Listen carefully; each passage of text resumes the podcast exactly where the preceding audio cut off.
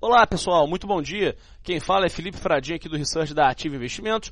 Vamos começar agora com mais um call matinal. O IPCA e a divulgação do CPI americano devem movimentar a abertura local em meio à continuidade do petróleo forte no exterior. Para o IPCA, a expectativa dos economistas é de um aumento ante o resultado de março.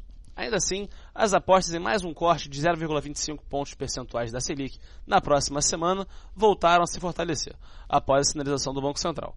No entanto, no médio e longo prazo, a escalada do dólar pode ser um problema para a política monetária. Na véspera, a Bolsa Brasileira reconquistou o patamar de 84 mil pontos.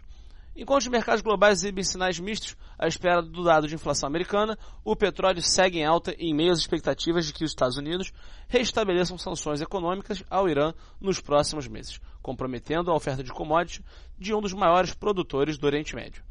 Nas commodities, o barril do Brent sobe 0,25%, cotado a 77 dólares o barril. Agora, na agenda do dia, às 9 horas, será divulgado o IPCA de abril pelo IBGE. Às 9h30, nos Estados Unidos, o Departamento de Trabalho divulga os pedidos de auxílio-desemprego e o número total de pedidos continuados. Além disso, os índices de preços ao consumidor, o CPI, também será divulgado no mesmo horário.